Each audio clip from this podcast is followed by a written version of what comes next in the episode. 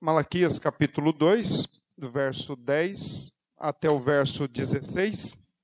Nós estamos utilizando o texto do profeta Malaquias já tem alguns domingos.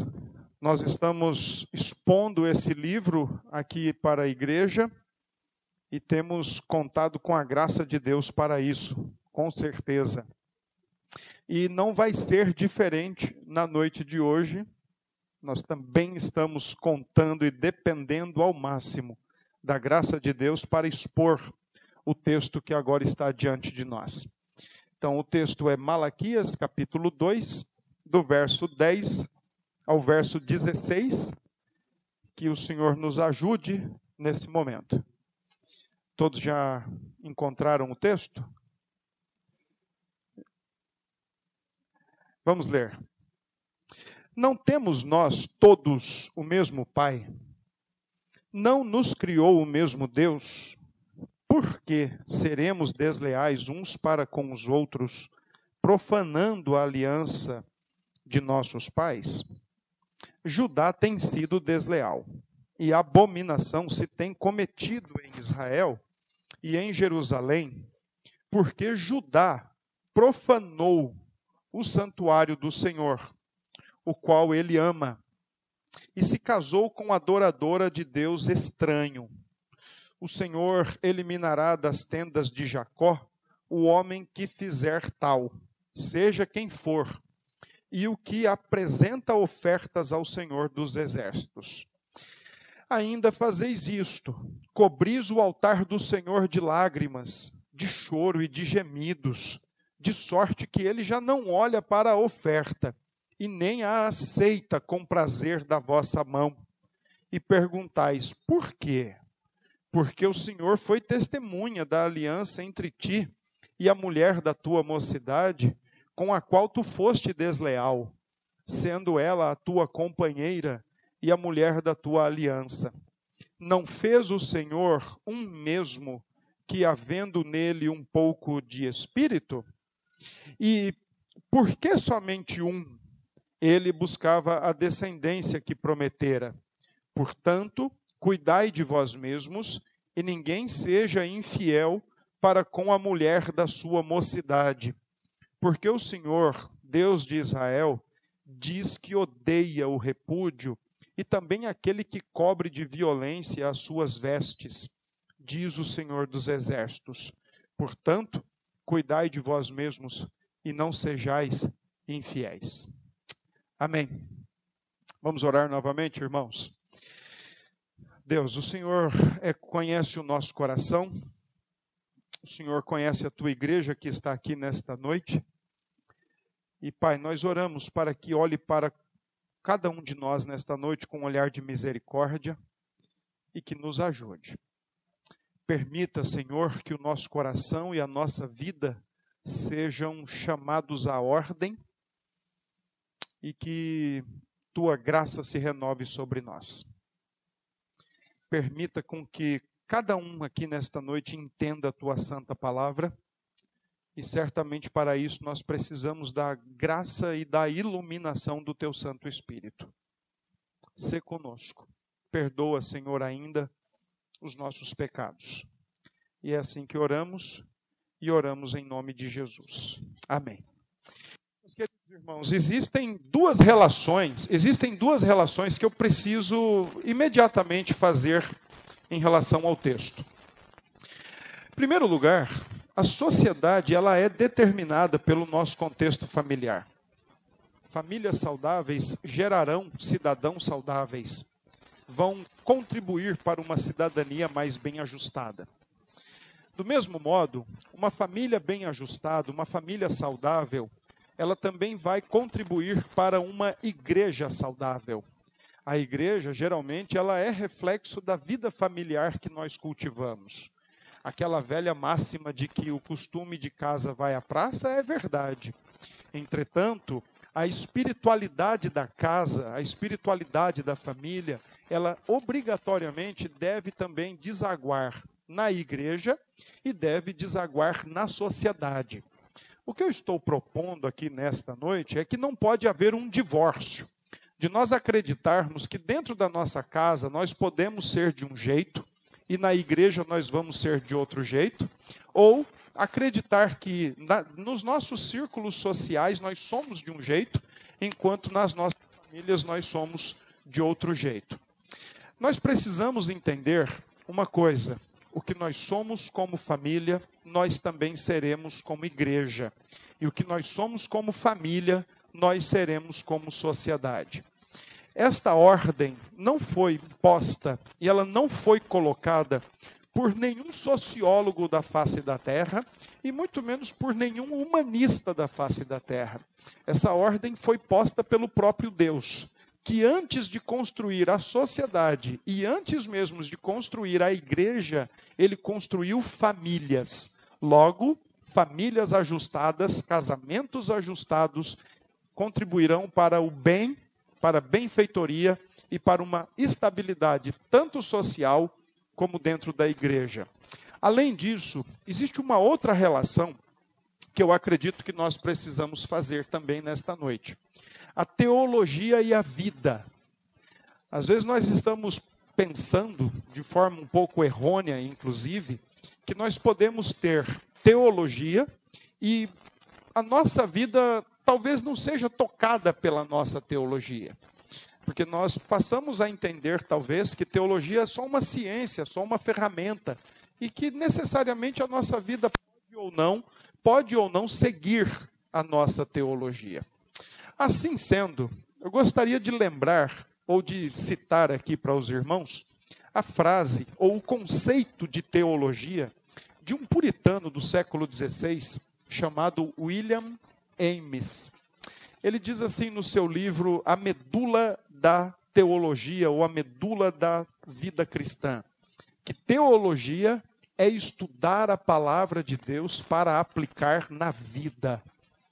Então nós não podemos fazer teologia apenas por fazer, e nós não podemos estudar Bíblia, teologia, doutrina apenas por estudar.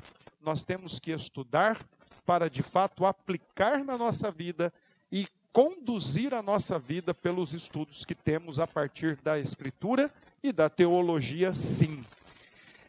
É tremendamente nocivo e desastroso quando nós estudamos a Bíblia, estudamos a teologia, entendemos a partir da Escritura o que é família, mas insistimos em fazer tudo errado ou fazer tudo ao contrário daquilo que nos ensinado.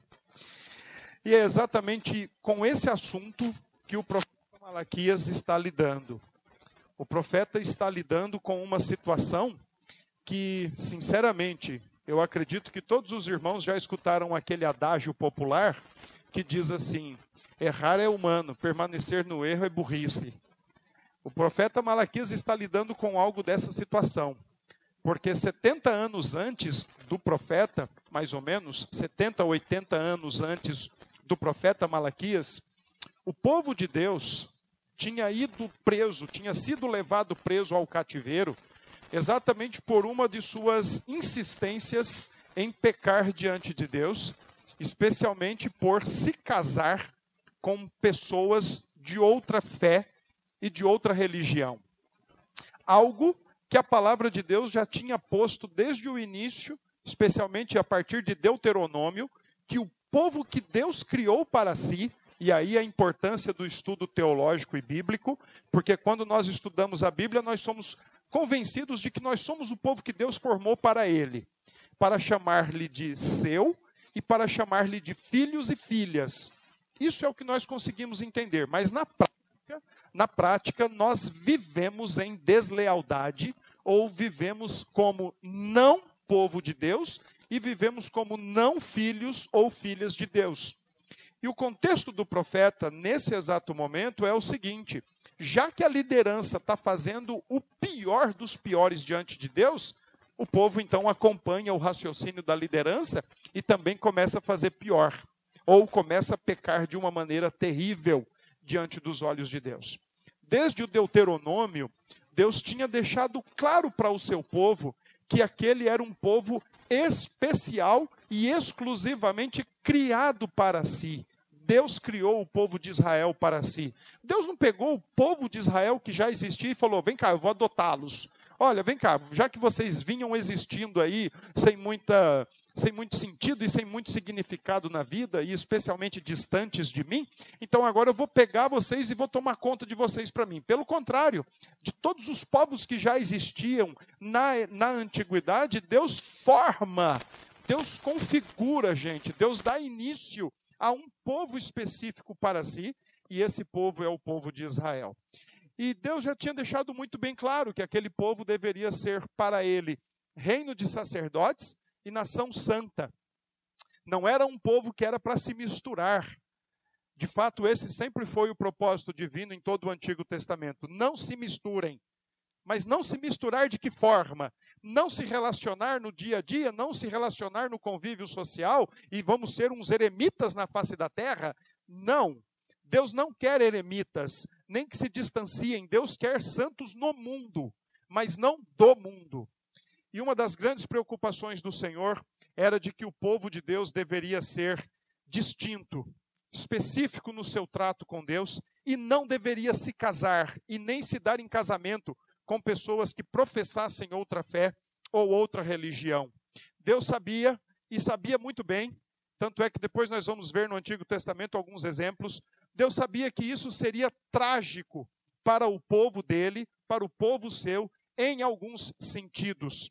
E eu disse para vocês que nós estamos diante de um texto que errar é humano, como diz o ditado popular, mas permanecer no erro é burrice, porque o povo de Deus tinha ido para o cativeiro por um dos motivos ser exatamente esse, de se casar com pessoas que não professavam a mesma fé no Deus bíblico, no Deus de Israel, o Deus da aliança. E foram levados ao cativeiro porque tiveram sua religião afetada, tiveram o seu culto afetado, tiveram a sua vida com Deus toda bagunçada, se tornaram idólatras, se tornaram imorais. Assim, portanto, Deus permite com que o povo vá para o cativeiro e seja castigado. No regresso, aliás, no regresso esse misericordioso e gracioso de Deus, que traz de volta o povo para a, terra de Jerusalém, para Judá, o povo pouco tempo depois, está fazendo a mesma coisa que já tinham feito antes. Tinham ido para o cativeiro, tinham sido disciplinados por Deus por pecarem contra o Senhor, mas agora estão fazendo exatamente a mesma coisa. Estão deixando suas esposas para se casarem com mulheres de outras nações e que traziam na bagagem não só roupa e costumes ou hábitos, mas além disso traziam também deuses, idolatria. Então, o texto que nós fizemos a leitura, o profeta está lidando com dois problemas muito específicos: o casamento misto, e não aquele casamento misto entre homem e mulher, mas essa expressão, quando aplicada em meio teológico ou cristão, tem a ver com homens crentes ou mulheres crentes que se dão em casamento com parceiros e parceiras que não professam a mesma fé em Deus e o segundo problema do texto é que Deus odeia o divórcio. Deus não mudou de opinião. Deus odeia o divórcio. E tudo isso, tanto o casamento misto, envolvendo religião diferente, fé, cre, crença e fé diferente, e bem como o divórcio, o profeta trata isso como deslealdade ao Senhor, infidelidade ao Senhor e quebra da aliança diante de Deus. E o problema, irmãos, é que o mesmo povo que estava se dando em casamento com pessoas de outras eh, direções ou outros conjuntos religiosos de fé e de doutrina, depois se apresentavam diante de Deus no templo, achando que o contexto da sua vida moral não tinha nenhuma implicação em sua vida religiosa ou em sua vida espiritual. Por isso que o profeta vai contestar o povo e dizer: vocês estão errados, vocês estão sendo desleais para com o Senhor, e vocês ainda perguntam por que, que Deus não recebe o culto de vocês? Porque vocês estão sendo desleais. Vocês estão sendo infiéis à aliança que ele mesmo estabeleceu com vocês. Não há como serem continuarem sendo infiéis e ainda assim rogar e esperar a vossa oferta como o vosso culto sejam continuamente agradáveis ao Senhor. Então, eu quero convidá-los a irmos ao texto, e do verso 10 até a parte A do verso 11, nós vamos ver que o serviço a Deus, especialmente no tocante ao culto, ele é comprometido por causa da nossa infidelidade. A infidelidade da igreja profana o serviço a Deus. Versos 10, 11 até a parte A. Depois, uh, os casamentos mistos, eles também indicam uma forma de infidelidade a Deus e também compromete o nosso culto. Não há divórcio entre o culto e a vida moral, a pureza da vida moral. E versos 11, parte B, até o versículo 13. E dos versos 14 até o verso 16, nós vamos ver que o divórcio é quebra da aliança do casamento e, além disso, constitui-se uma terrível ofensa diante de Deus. O, instru... o, o, o, Criador e a grande testemunha do casamento. Então vamos para o texto. Os versos 10 até o verso 11, parte A, e a parte A do verso 11 é: Judá tem sido desleal e abominação se tem cometido em Israel e em Jerusalém. Essa é a parte A. Verso 10 diz: Não temos nós todos o mesmo Pai? Não nos criou o mesmo Deus? Por que seremos desleais uns para com os outros, profanando a aliança de nossos pais? Aqui está a raiz de todo o problema de um culto comprometido diante de Deus. Nós não podemos acreditar que a nossa vida lá fora, da maneira como nós às vezes insistimos em viver, distoantes e incoerentes da nossa identidade cristã, ela não vai afetar o nosso culto. Não acredite nisso. Não acredite que você dessas portas para fora você pode ser desleal, você pode ser infiel à aliança, você pode ser infiel ao Senhor Deus e achar que quando chegar para cultuar está tudo muito bem, tudo muito bom. A sua vida é um culto contínuo, diz Paulo aos Romanos, que nós estamos em culto diante de Deus o tempo todo e que não há momentos que nós devemos alimentar esse tipo de ideia. Eu posso quebrar a aliança lá fora, eu posso ser desleal à aliança lá fora e acreditar que aqui dentro está tudo muito bem, tudo muito bom, eu estou agradável e estou agradando a Deus. O texto diz, é, através de duas interrogações, mas na verdade são duas interrogações acusatórias. Deus está, o profeta está dizendo: olha, nós temos o mesmo Pai, nós temos um mesmo que nos criou, e outra coisa, nós estamos profanando a aliança com os nossos pais. Alianças com, aliança com os nossos pais aqui tem exatamente a ver com Abraão, com Isaac e com Jacó, os considerados patriarcas da igreja do Antigo Testamento, os patriarcas do povo. Agora, por que o povo de Deus está sendo condenado aqui, acusado de ser alguém que está profanando, através da deslealdade e da infidelidade, o culto a Deus? Porque a liderança estava dando esse exemplo. Se a liderança estava dando o exemplo de um culto totalmente profanado e desleal diante do Senhor, o povo estava tendo na liderança o modelo, o exemplo de como proceder diante de Deus. Por isso, o texto vai nos dizer o seguinte: nós estamos profanando a aliança com os nossos pais. E como nós estamos profanando a aliança com os nossos pais? Quebrando aquilo que ele nos instruiu para fazer. O texto ainda diz que esta aliança com os nossos pais, com Abraão, com Isaac e com Jacó, exatamente tem a ver com a aliança que Deus fez com esses três patriarcas de trazer à existência um povo para si. E, gente, quando nós estudamos a história bíblica, a construção do próprio povo de Deus para si, nós estamos, nós vamos nos deparar com Deus chamando Abrão de um local totalmente idólatra, de um local imoral, e, tá, e diz assim para Abraão: Abraão, sai daí. Sai daí, porque a partir de você eu vou começar uma nação, eu vou começar um povo para mim, mas saia daí. Sai do meio da tua parentela, sai da tua terra e vai para o lugar que eu te mostrarei, e a partir de ti eu vou fazer uma grande nação e vou abençoar todas as famílias da terra. Já em Abraão existia a promessa de um redentor específico da linhagem de Abraão, Não é à toa que Mateus, nas suas, na sua genealogia inicial, nos seus três momentos de 14, Adão até Abraão, Abraão até Davi, Davi até Jesus, ele faz questão de salientar: Abraão está na genealogia de Jesus, como prova cabal de que o Senhor cumpriu a sua aliança, de, como prova cabal de que o Senhor cumpriu a sua promessa de dizer: olha, está aqui, aquele que eu chamei Abraão para dar ao mundo através dele, está aqui, é Jesus Cristo.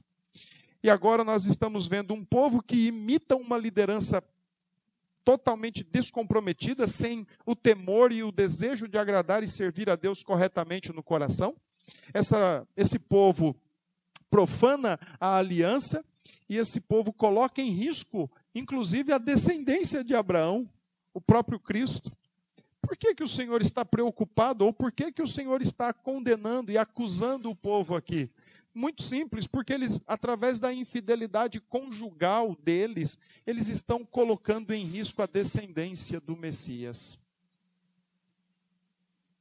Se eles continuassem insistindo em casar-se com outras pessoas que não professam a mesma fé, havia o grande risco, a grande possibilidade de se extinguir a fé em Israel e a fé no, no Deus de Israel.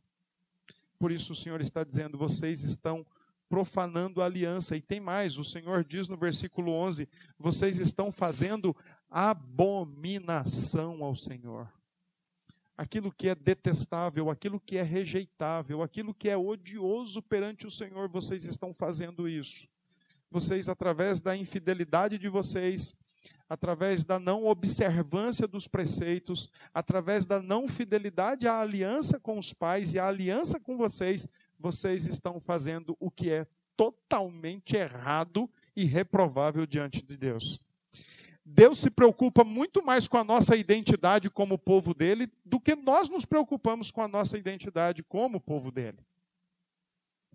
O Senhor zela muito mais pela nossa identidade como seu povo do que nós. Porque se nós realmente nos preocupássemos muito mais com a nossa identidade, nós não negociaríamos valores, nós não negociaríamos princípios, nós não nos camuflaríamos aonde não há povo de Deus, em troca às vezes de aceitação, ou em troca às vezes de não perseguição. Então nós nos camuflamos ou nós nos ocultamos e deixamos de professar quem realmente somos.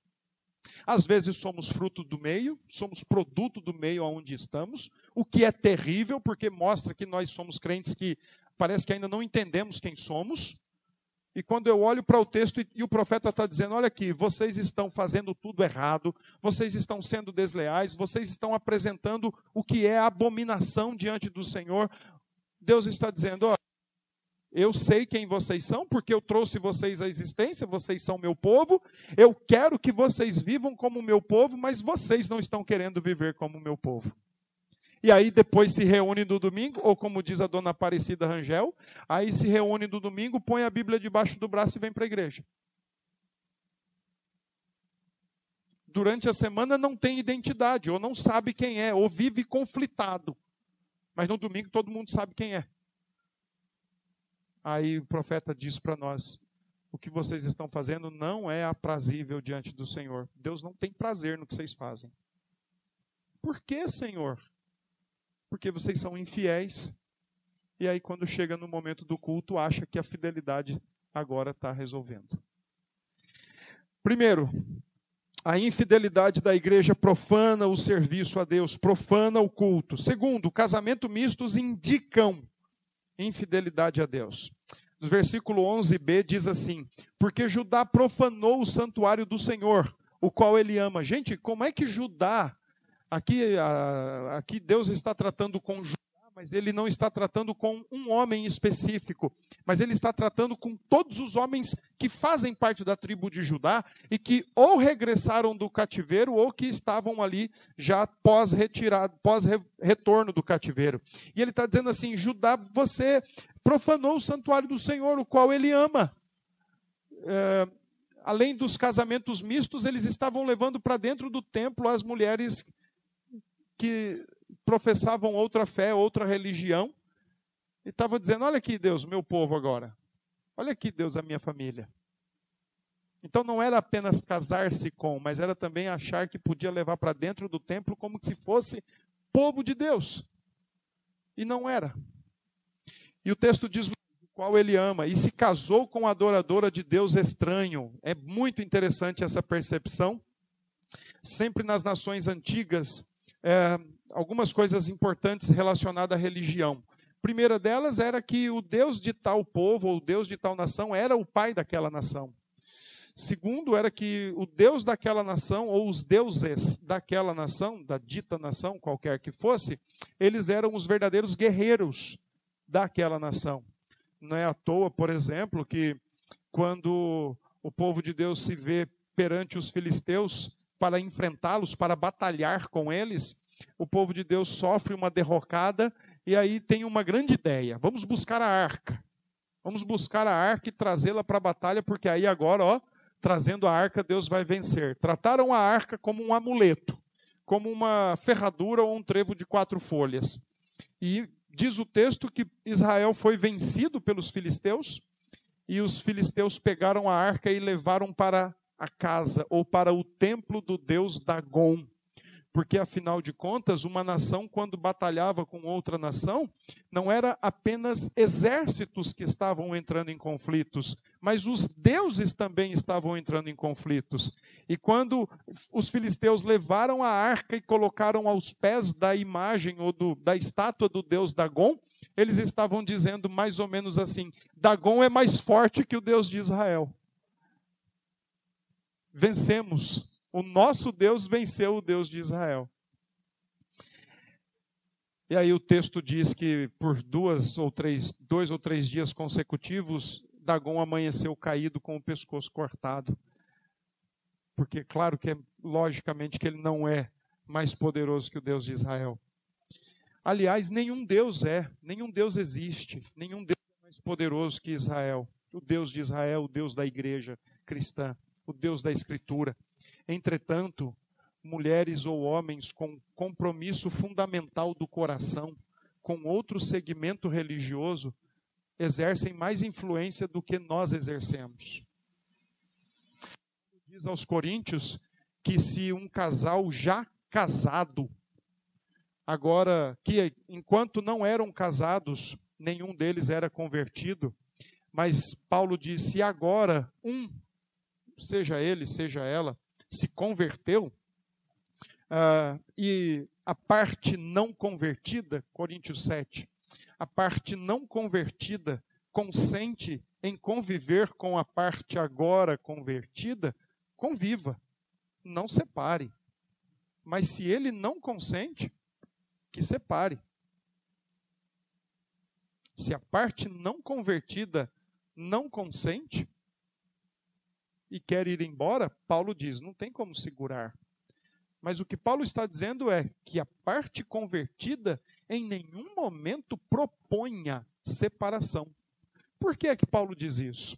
Porque na mentalidade dos coríntios, as trevas que habitam no coração de, um cora de uma pessoa ainda não convertida, seja homem, seja mulher, os coríntios estavam pensando que aquelas trevas ali poderiam ofuscar a luz do, do cristão, a luz do novo nascido. E Paulo diz: não, é exatamente o contrário. Consinta em conviver, porque a parte que ainda não se converteu vai ser muito mais influenciada pela, do que influenciar. Até os filhos vão ser vistos ou tratados de outra forma. Só que aqui nós estamos diante de um texto que por outras ocasiões, quando o povo de Deus resolveu se casar com pessoas de outra fé, como por exemplo Salomão, que não podia ter, por ser o rei, não podia ter muitos cavalos, muitas mulheres, nem muito ouro, e as razões são muito simples. Por que, que Salomão, o rei de Israel, não podia ter muitos cavalos? Para não se confiar na força de um exército equino. Ele tinha que confiar na força que vem do seu Deus, o Senhor dos exércitos. Por que, que ele não podia ter muito ouro? Porque a sua riqueza é Deus e não a barra de ouro. E por que, que ele não tinha muito, ter muita mulher? Para que elas não contaminassem e profanassem o seu coração. E foi exatamente isso que Salomão fez, tudo ao contrário. Ele ajuntou muito cavalo, muito ouro e muitas mulheres. E diz o texto que elas conseguiram arrastar o seu coração após outros deuses. Essa história de que a gente deve dar uma chance para casar, namorar, noivar, casar com alguém que não tem a mesma fé que a gente, irmãos, me desculpem.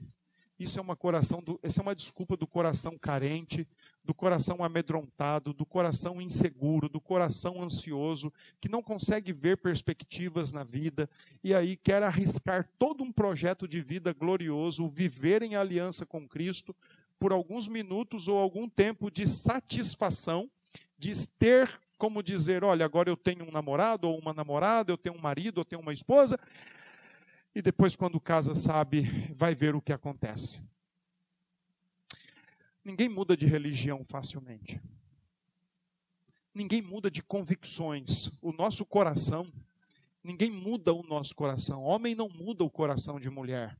Mulher não muda o coração do homem. Nós não conseguimos mudar ninguém.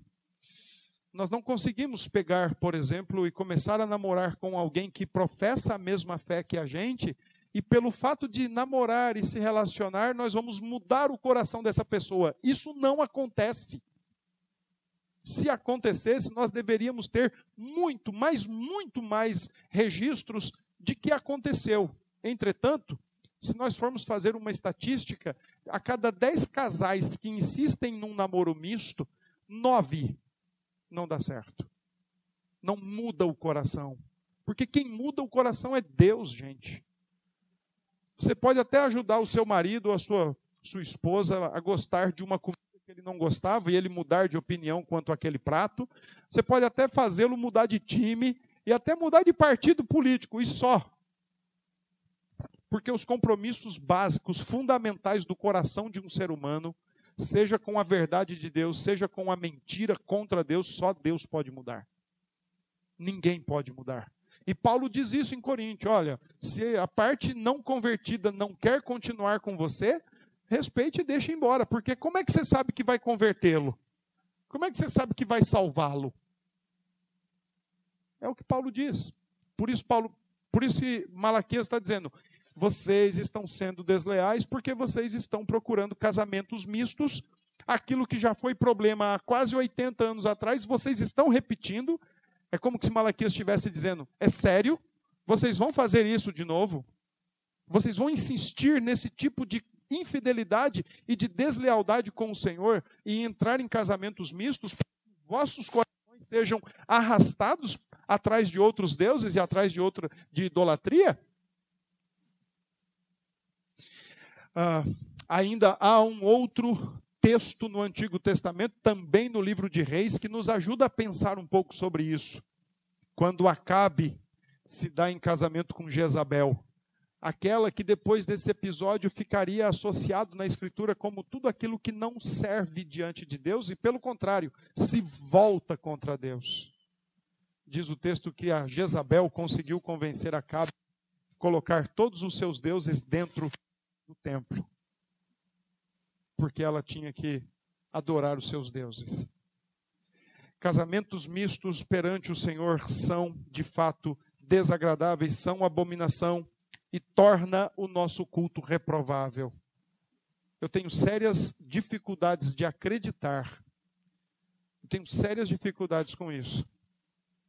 De acreditar que crentes sinceros, honestos diante de e que começam a namorar pessoas que não são crentes, eu tenho sérias dificuldades de acreditar que sua relação com Deus não experimentou nenhum abalo ou nenhuma dificuldade. Porque é o que a Escritura ensina. O texto diz ainda, versículo 13: E ainda vocês fazem isto. Vocês cobrem o altar do Senhor de lágrimas, de choro e de gemidos de sorte que ele já não olha para a oferta nem aceita com o prazer da vossa mão. Gente, o profeta aqui está dizendo, e vocês ainda têm coragem. Primeiro, o profeta está dizendo assim: olha, vocês têm coragem de abandonar as vossas mulheres para casar com mulheres de outras nações, cujo, cujo Deus é Deus estranho, cujo compromisso fundamental do coração é um Deus estranho, é ídolo, é reprovável, é repugnante. Primeiro, vocês têm coragem de fazer isso. Segundo, vocês têm coragem de trazer para a igreja. Trazer para dentro da igreja e dizer: Ó, está aqui. Está aqui a bênção que Deus me deu. Case para você ver a bênção. Vá adiante para você ver a bênção. Por exemplo, mudar de ideia rapidinho. Traz para dentro. E aqui, gente, deixa eu fazer só um, um, um, uma chamada aqui de ressalva, né? Deixa eu fazer uma ressalva. Uma coisa, uma coisa é nós convidarmos todo tipo de pessoa para estar conosco, participando do culto e ouvindo a Escritura. Outra coisa é nós trazermos para dentro da igreja, trazermos para o seio do povo de Deus, da família de Deus, pessoas que não professam a mesma fé em Deus e querer tratar como família. Totalmente diferente. É totalmente diferente. Eu espero em Deus nunca ter que dizer um não para um jovem ou para uma jovem da nossa igreja. Porque se inventar de casar com alguém que não é cristão, eu não faço. Não me convidem. Eu não celebro. Eu espero nunca ter que dizer não. Vocês trazem para dentro, depois diz, junto com o Deus estranho, e além disso, colocam todos eles para chorar dentro do templo e dizer: Senhor, por que, que o Senhor não está nos ouvindo? Por que, que o Senhor não está aceitando o nosso culto? Por que, que o Senhor não está aceitando a nossa adoração? Porque vocês são desleais, é o que o profeta está dizendo.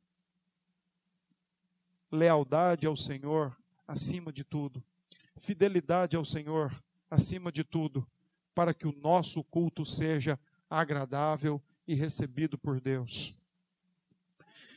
Dos versículos 14 em diante até o último texto, versículo 16. Então o Senhor vai falar, vai acusar o povo e vai trazer uma palavra contra o povo pelo outro problema que estava também ensejando nessa ocasião, que não era apenas casar com outras pessoas de outro segmento religioso ou de outra fé, o chamado casamento misto, mas o problema também era o divórcio porque estavam deixando suas mulheres, que casaram com suas mulheres, e depois de algum tempo deixavam elas para se casarem com outras.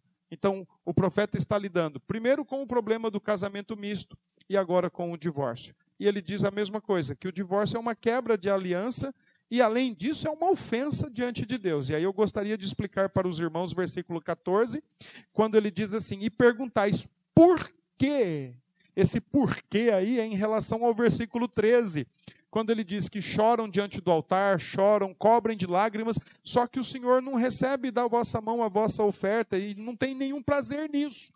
E aí o, o povo, hipocritamente, está perguntando: mas por quê? Por que, que ele não recebe? Por que, que ele não se agrada da gente? Por que, que ele está fazendo mal conosco? Nós não estamos aqui, por que, que ele não recebe o que a gente está oferecendo? E aí o versículo 14 responde: Porque o Senhor foi testemunha da aliança. Todo casamento, irmãos, além de ser diante de muitos convidados, ou poucos convidados, quem vai dizer é o bom. Mas uma coisa é certa: sempre nos casamentos nós temos a figura das testemunhas, não a dos padrinhos. Nós temos as figuras das testemunhas. Mas muito antes dessas testemunhas que nós convidamos, dois, quatro, seis, oito, dez, vinte casais como testemunhas, o Senhor Deus é a primeira e a maior testemunha de um casamento. Sempre Ele. Afinal de contas, Ele não é apenas a maior testemunha, mas Ele é o criador, o institucionalizador do casamento. E aí o 14, o verso 14 diz: "Vocês estão quebrando a aliança entre ti e a tua mulher da qual o Senhor foi testemunha. E aqui existe duas possibilidades de compreensão.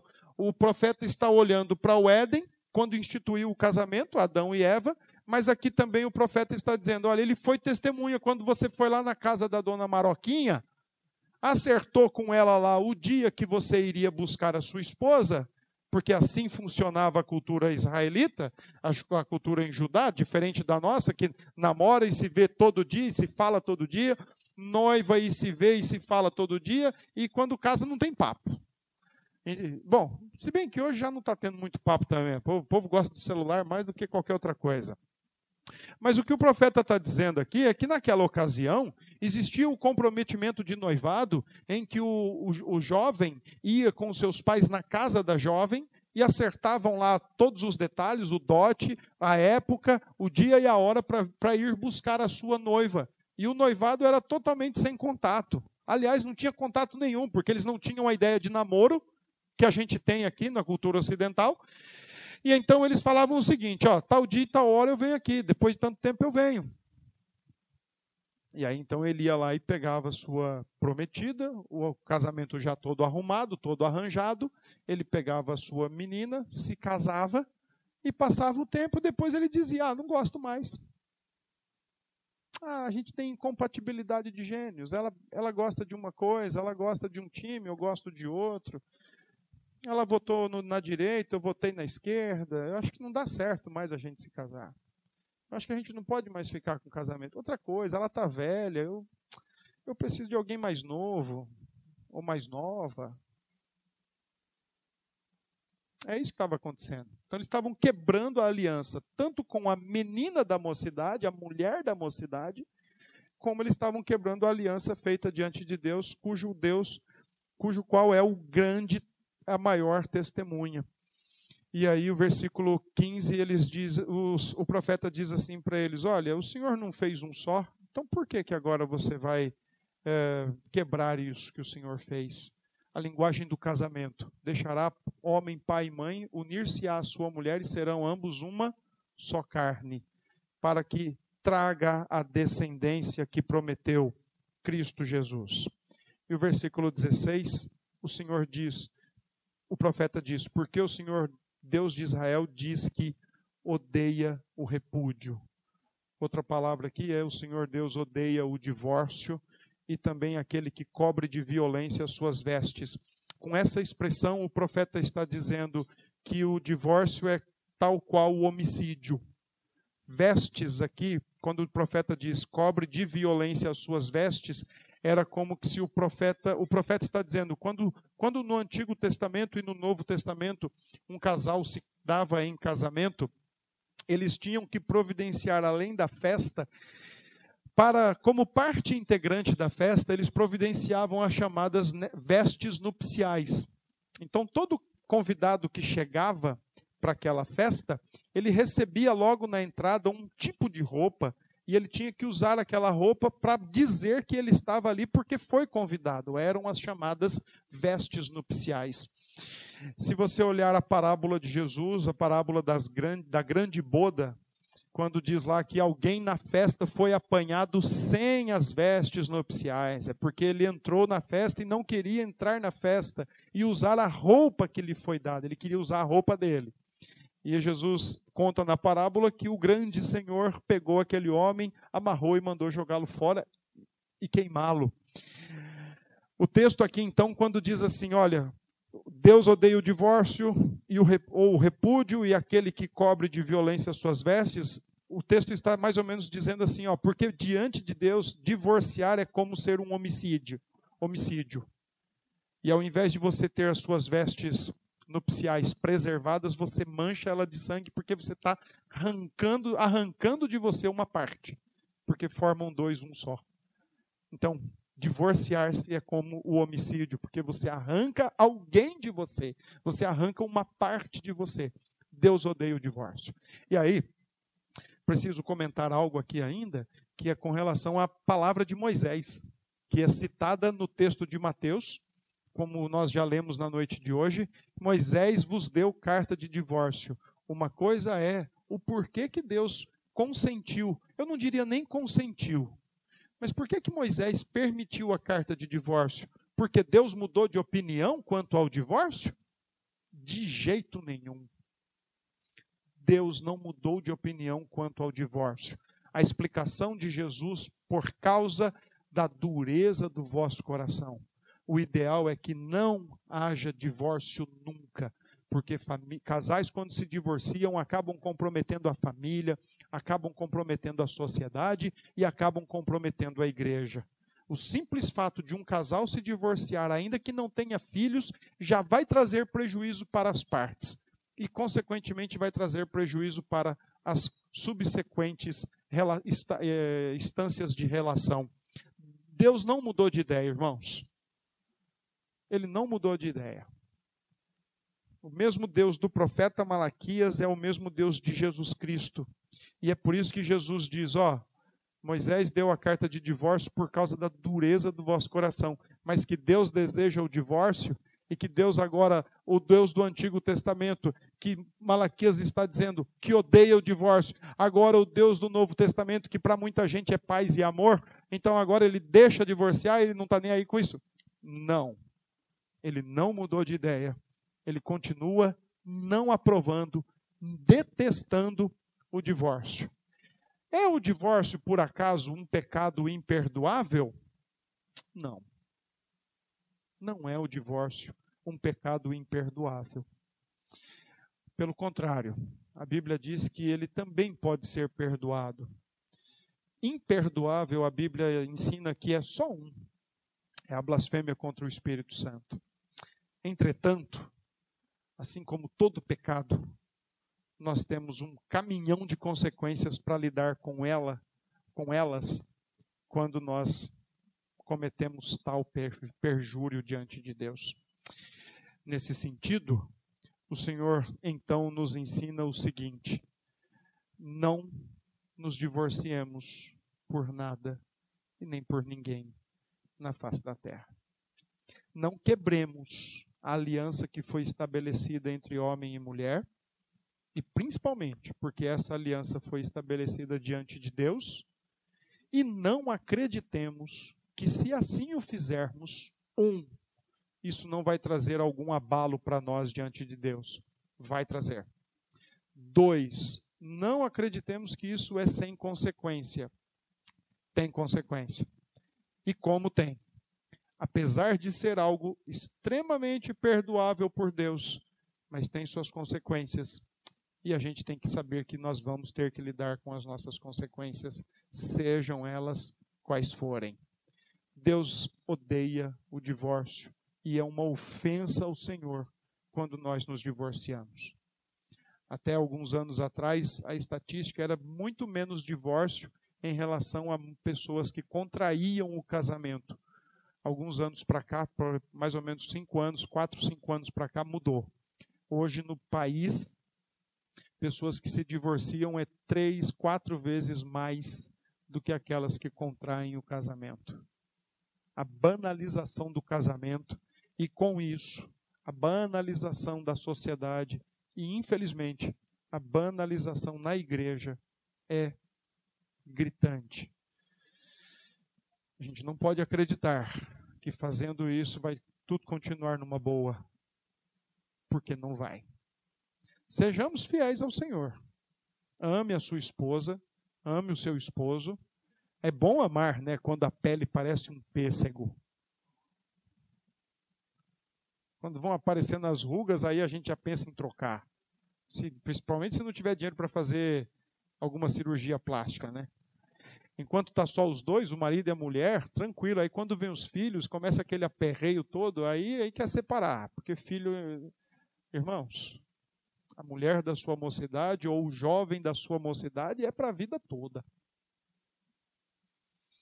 E eu não me canso de lembrar de uma história que eu ouvi de um pastor ah, conhecido nosso, que disse certa vez que um outro pastor chegou até ele e disse: Olha, eu preciso de um conselho seu porque eu estou querendo me separar da minha esposa, ela já está muito velha, muito chata, falando todo dia e toda hora, e eu quero me casar com uma outra menina.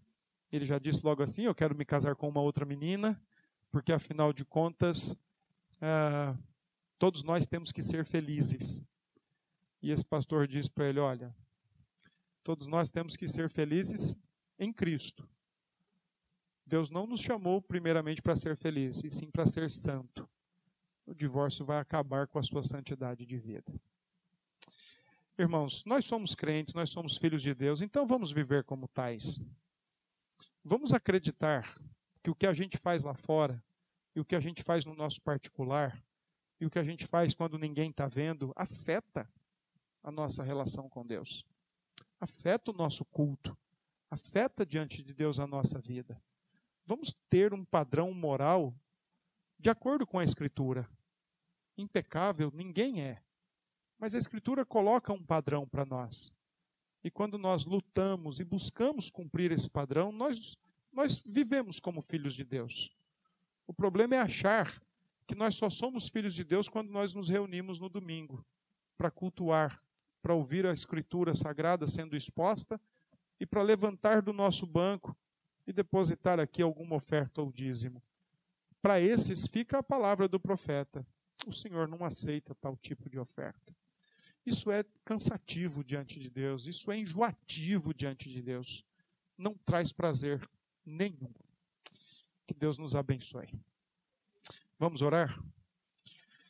Deus, em nome de Jesus, nós oramos ao Senhor e nós agradecemos por estarmos mais uma vez perante o Senhor e perante a Escritura Sagrada.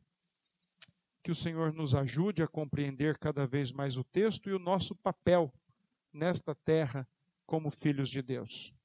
Ajuda-nos, pois precisamos de Ti. Nos conceda a graça de sermos fiéis ao Senhor, de sermos leais ao Senhor. É no nome de Jesus que nós oramos e nós agradecemos. Amém.